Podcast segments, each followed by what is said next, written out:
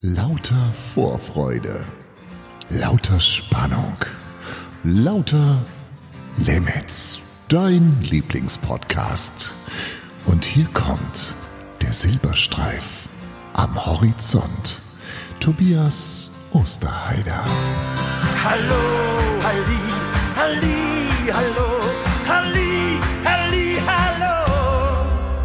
Gebenedeite Grüße und ein herzliches Willkommen zur 82. Ausgabe mit dem brandaktuellen Titel Im Angesicht der Maskenpflicht. Ab Montag also jetzt nur noch vermummt einkaufen und Bus fahren. Das sind erfreuliche Schritte in die richtige Richtung. Äh, da muss allerdings noch ein bisschen mehr verfolgen. Ne? Ähm, was ich mich frage, die muslimischen Frauen, die ähm, komplett verschleiert sind, also Niqab tragen, brauchen die noch eine zusätzliche Mund-Nasen-Maske oder reicht dieser Niqab? Ich weiß es nicht. Was man allerdings weiß, ist, dass sich, ähm, dass seit dem, seit dem Lockdown der Alkoholkonsum signifikant zugenommen hat. Ich meine, ist kein Wunder. Ausnahmezustand bedeutet Stress, Stress bedeutet Anspannung und Alkohol löst Anspannung. Hier kommt es allerdings wie bei Nutella auf das richtige Maß an, sonst hat man ein Problem. Und äh, passend zu diesem Thema die heutige Ausgabe von Lauter Limits. Es war einmal Es war einmal. Tobias Osterheider erzählt Geschichten. Erzählen kann er ums Verrecken nicht.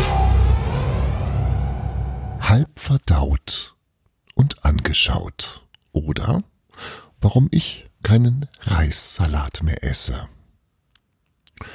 Ich persönlich finde, dass die Zubereitung und das Verzehren von Speisen mit einer der schönsten, angenehmsten und wundervollsten Aufgaben des Lebens sind.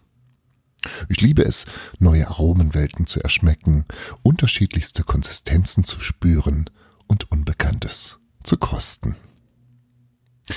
Eines, was ich aber in meinem ganzen Leben definitiv nie wieder auch nur probieren werde, ist Reissalat. Und das kam so. Im zarten Alter von 15 Jahren konnten mich meine damaligen Freunde nur unter massivem Alkoholeinfluss ertragen. Vermutlich schüchterte sie mein ungewöhnlich stark ausgeprägter Intellekt etwas ein, was absolut nachvollziehbar gewesen wäre.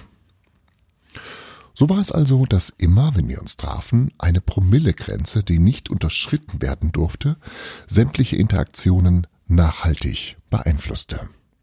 Diesem Abschnitt unseres Daseins über sehr eingeschränkte finanzielle Ressourcen verfügten, mussten kreative Lösungen entwickelt werden. Unsere Apfelschorle bestand beispielsweise aus einem Liter Weizenkorn, welcher mit einem halben Liter Apfelsaft vermischt wurde. Rückblickend muss ich gestehen, dass damals der Effekt einer berauschenden Wirkung einem sensorisch ansprechenden Geschmackserlebnis eindeutig vorgezogen wurde. Und nur so ist es zu erklären, dass wir für vier Personen drei Kilogramm Zitronen, 500 Gramm Salz und vier Flaschen Tequila besorgten. Nach einer knappen Stunde waren noch jede Menge Salz und überraschend viele Zitrusfrüchte übrig. Die vier Flaschen jedoch ihres betäubenden Inhaltes beraubt. Doch dazu später Näheres. Solche Abende, von denen hier berichtet wird, fingen in der Regel gegen 19 Uhr an. Vorher hatte ich geduscht, meinen schlanken Oberkörper sehr großzügig mit Job Om benetzt und mein sattsam sprießendes Haupthaar unter Zuhilfenahme einer Dose Haarspray in eine ansprechende Form gezwungen. Die Converse Chucks wurden natürlich nicht zugeschnürt. Das wäre auch voll uncool gewesen. Schnell noch den schwarzen Seidenblouson angezogen und die Ladies konnten kommen. Die Lady, die meine Mutter war, fuhr mich großzügigerweise in den Nachbarort zum Refugium des Freundes, bei dem die, nun ja, nennen wir es mal, Party stattfinden sollte. Ist es eine Party, wenn sich vier junge, attraktive Männer in einem Jugendzimmer um den Verstand trinken? Hm, Vermutlich schon. Um meine Mutter nicht über Gebühr finanziell zu belasten, bot ich ihr an, mich bereits 500 Meter vor dem eigentlichen Ziel abzusetzen. Dass das in einem R5 von meiner Mama und ihrer wirklich sehr vorausschauenden, um nicht zu sagen defensiv-aggressiven Fahrweise chauffiert zu werden, mir möglicherweise peinlich gewesen sein könnte, mag ein weiterer Grund gewesen sein. Mit einem liebevollen, aber abholen werde ich dich nicht. Sieh zu, wie du nach Hause kommst, entließ mich meine ahnungslose Mutter in die Nacht. Einer meiner damaligen Freunde war der Sohn des Pfarrers und lebte dementsprechend in einem sehr großzügigen Pfarrhaus. Er hatte mit Abstand das größte Zimmer. Dies und die Tatsache, dass sein Zimmer der örtlichen Diskothek am nächsten lag, führten dazu, dass wir auffällig oft bei ihm feierten. Ich klingelte. Die Frau des Pastors öffnete und mit einem offenen Lächeln bat sie mich ins Innere. Tim, der Sohn des Geistlichen, und Günther waren bereits da. Jörg würde wie immer verspätet zu uns stoßen. Die Namen sind übrigens geändert. Günni hatte schon einen leicht glasigen Blick, war also mutmaßlich schon etwas länger hier. Tim war noch nüchtern. Es war schließlich sein Zimmer. Er musste die Kontrolle behalten. Vorerst. Ich öffnete mir ein Bier und entspannte. Der Abend konnte beginnen und er versprach, verheißungsvoll zu werden. Kurzer Einschub. Einmal kamen wir auf die Idee, einen ähnlichen Abend mit einer Videokamera zu dokumentieren. Jahre später haben wir uns den entstandenen Film angesehen. Ich habe selten etwas Trostloseres gesehen. Vier attraktive, potente junge Männer in der Blüte ihres Lebens sitzten herum und vergiften sich mit Alkohol. Es war trostlos. Naja, zurück zu besagtem Abend. Weil wir vorausschauend waren, haben wir für ausreichend Getränke gesorgt. Bier, Tequila, Campari und Orangensaft waren in rauen Mengen vorhanden. Selbst für die Dekoration war gesorgt. Drei prall mit Luft gefüllte Luftballone verbreiteten eine ausgelassene und heitere Atmosphäre. Woran allerdings niemand gedacht hatte, war äh, Essen. Nahrungsmittel, eine ordentliche Grundlage für den bevorstehenden Exzess. Obwohl, niemand stimmt jetzt nicht so ganz.